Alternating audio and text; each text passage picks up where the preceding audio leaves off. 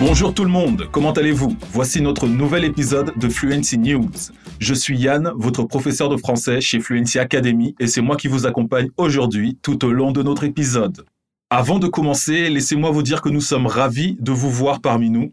Tous les podcasts de Fluency Academy sont réalisés avec un soin extrême, en réfléchissant aux meilleurs moyens de vous aider à améliorer vos compétences, à les mettre à l'épreuve et à vous mettre au défi.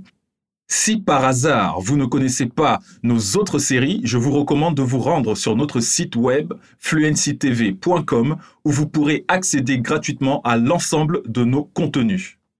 Le contact avec la langue que vous appreniez ou que vous espériez améliorer est essentiel. Et si vous pouvez le faire quotidiennement, c'est encore mieux.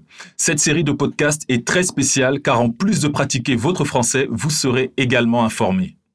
Maintenant, vous savez probablement déjà comment cela fonctionne, mais juste un petit rappel. Nous allons reprendre certaines des histoires les plus importantes ou pertinentes de la semaine, puis je vous donnerai quelques explications en portugais dans tout ce qui nécessite plus d'attention, notamment le vocabulaire et d'autres expressions les plus courantes utilisées en français. C'est parti notre première histoire aujourd'hui est une bataille de géants. Apple déploie une mise à jour de son système avec de nouveaux contrôles de confidentialité conçus pour empêcher les annonceurs numériques de suivre les utilisateurs d'iPhone. Et Facebook n'est pas content. Une nouvelle fonctionnalité est introduite cette semaine sur les iPhones et iPad, ce qui provoque un énorme fossé entre Apple et Facebook. Cela permettra aux utilisateurs d'appareils de dire non à la collecte de leurs données par les applications. Facebook a été mis dans un tourbillon par cela parce que les données des utilisateurs et la publicité qu'elles peuvent générer sont ce qui rend l'entreprise si rentable. Cette mise à jour pourrait porter un coup dur à son modèle économique. Apple demande aux développeurs d'applications qui souhaitent collecter un identifiant publicitaire numérique auprès des utilisateurs d'iPhone d'afficher une fenêtre contextuelle indiquant que l'application, ouvrez les guillemets, aimerait avoir la permission de vous suivre sur des applications et des sites web appartenant à d'autres entreprises. Fermez les guillemets. Accompagné d'une explication du développeur des raisons pour lesquelles l'autorisation est demandée. Certains analystes de la publicité mobile estiment que moins d'un utilisateur sur trois est susceptible d'accorder une autorisation. Les propriétaires d'iPhone ont également un menu de suivi dans les paramètres de confidentialité de leur téléphone où ils peuvent désactiver le suivi de toutes les applications de leur téléphone avec un seul commutateur ou choisir parmi les applications auxquelles accorder cette autorisation. Les annonceurs et les développeurs d'applications qui vendent un inventaire publicitaire affirment que si de nombreux utilisateurs d'iPhone refusent le suivi, cela rendra la publicité moins efficace. L'industrie de la publicité collecte depuis longtemps des données sur les comportements de navigation des internautes afin de diffuser des publicités. Par exemple, pour des vêtements, des voitures susceptibles d'intéresser les utilisateurs. Une réduction des données d'utilisateurs pourrait entraîner une baisse des ventes pour les marques et une baisse des revenus publicitaires pour les applications mobiles. La décision d'Apple a renforcé la fracture avec Facebook, qui a déclaré que le changement serait mauvais pour les petites entreprises car il entraverait leur capacité à trouver des clients locaux ciblés à partir des publicités. Il a aussi dit qu'Apple est hypocrite car cela obligerait les entreprises à se tourner vers des abonnements et d'autres paiements intégrés aux applications pour obtenir des revenus dont Apple prend une part. Une bataille de géants où la férocité de la concurrence exerce une pression sur tous, à mon avis. Agora, um pouco de vocabulário sobre o tema. Você sabe me dizer a diferença entre publicité e propaganda em francês? Publicidade e propaganda são duas palavras que são comumente usadas como sinônimos e são consideradas sinônimos. Mas essas duas palavras referem-se a dois conceitos diferentes, ou seja, publicidade e propaganda não compartilham os mesmos objetivos. Os dois conceitos, portanto, não devem ser confundidos. É importante saber o que cada termo significa se quiser usá-los corretamente. A palavra publicidade refere-se a todas as ações que vão possibilitar a divulgação de um produto ou serviço de forma a atrair compradores ou usuários, sua finalidade é essencialmente comercial. Em contraste, a propaganda abrange ações destinadas a doutrinar ou influenciar o comportamento de certas pessoas. Em seguida, tenta-se convencer o público de que eles devem adotar uma determinada atitude ou aderir a um determinado grupo ou crença. Embora em alguns países os termos publicidade e propaganda sejam usados como se fossem sinônimos, esse uso é incorreto. Em francês, as diferenças são bem mais claras entre os dois termos. Primeiro, as ações de propaganda ou publicidade visam a venda de um bem ou serviço, enquanto as ações de propaganda buscam reunir o público em torno de uma ideologia ou influenciar seu comportamento. Segundo, a publicidade está ligada ao comércio, enquanto a propaganda é essencialmente política, ideológica ou religiosa.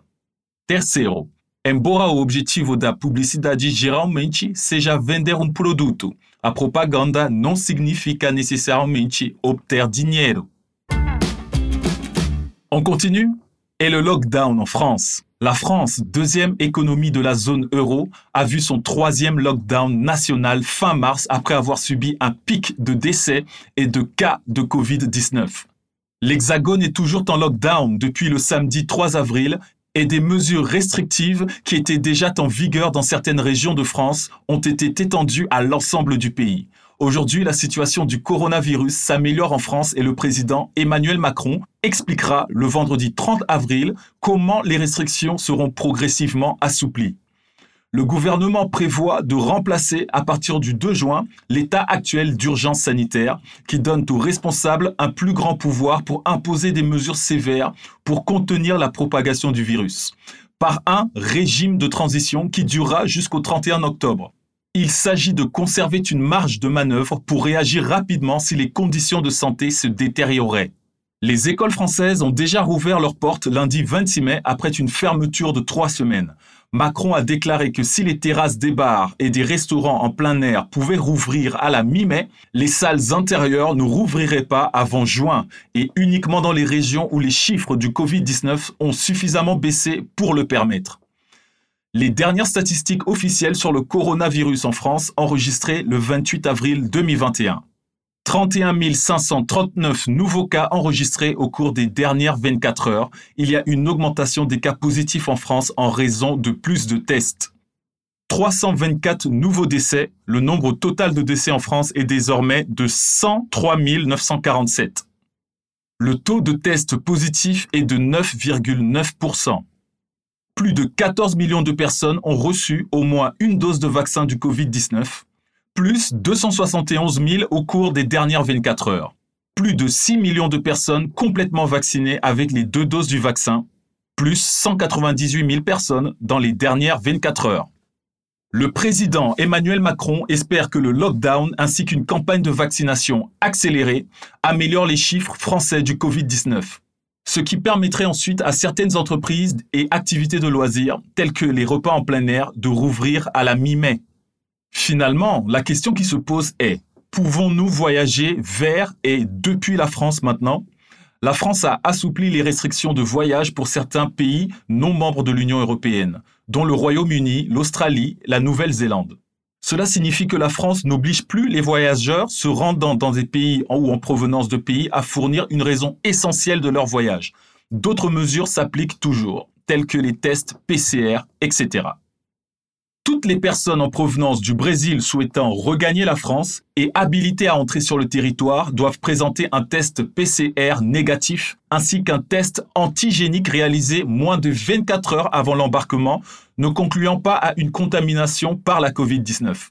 Les voyageurs doivent aussi se munir d'une attestation de déplacement international ainsi qu'une déclaration sur l'honneur s'engageant à s'isoler pendant 10 jours une fois arrivés en France. Nós trouxemos as últimas estatísticas oficiais sobre o coronavírus na França. Agora você sabe a diferença entre as palavras chiffre, nombre e número? Essas são três palavras confusas ao aprender francês, na maioria das vezes porque o uso na língua materna do falante é diferente. Você está se perguntando sobre as diferenças entre essas palavras? Vamos ver quando cada uma é usada e como escolher. um chiffre e um dos símbolos do 0 até 9. 0, 1, 2, 3, 4 e tal até 9. Pode ser traduzido como algarismo. Existem também sete chifres romanos, o 1, V, X, L, C, D, M, você conhece. Um nombre é composto de algarismos. Por exemplo, 24 é um nombre, formado pelos chiffres 2 e 4. Usamos um nombre para falar sobre quantidades ou valores. O número pertence a uma série, como o número de um quarto de hotel, o número de um telefone, por exemplo. E é usado para identificar algo ou alguém. Um número pode ser composto de chifre ou chiffre e lettre, como o número de voo. Alguns exemplos práticos. Mon chiffre préféré est le 8, référence au symbole. Quel est ton numéro de téléphone? C'est une série qui permet l'identification. C'est le vol numéro AF 2356, c'est une identification d'un vol. Et c'est tout pour l'épisode d'aujourd'hui. J'espère que vous avez aimé écouter cet épisode avec moi. N'oubliez pas de consulter fluencytv.com pour plus de contenu gratuit. Sur notre plateforme, vous trouverez plus de 1000 leçons dans 5 langues différentes. Et oui, tout cela est gratuit et pour vous. E se você quiser ter aulas os experts da fluência em idiomas do país e do mundo, inscreva-se agora na nossa lista de espera. Assim você vai ficar sabendo quando abriram novas vagas para as turmas de inglês, espanhol, francês, italiano, alemão, japonês e mandarim. Para não ficar de fora, aperte o link na descrição desse episódio e faça sua inscrição 100% gratuita, tá? Et n'oubliez pas qu'il y a un nouvel épisode de Fluency News chaque semaine. Nous vous attendons, prenez soin de vous et à la prochaine. Ciao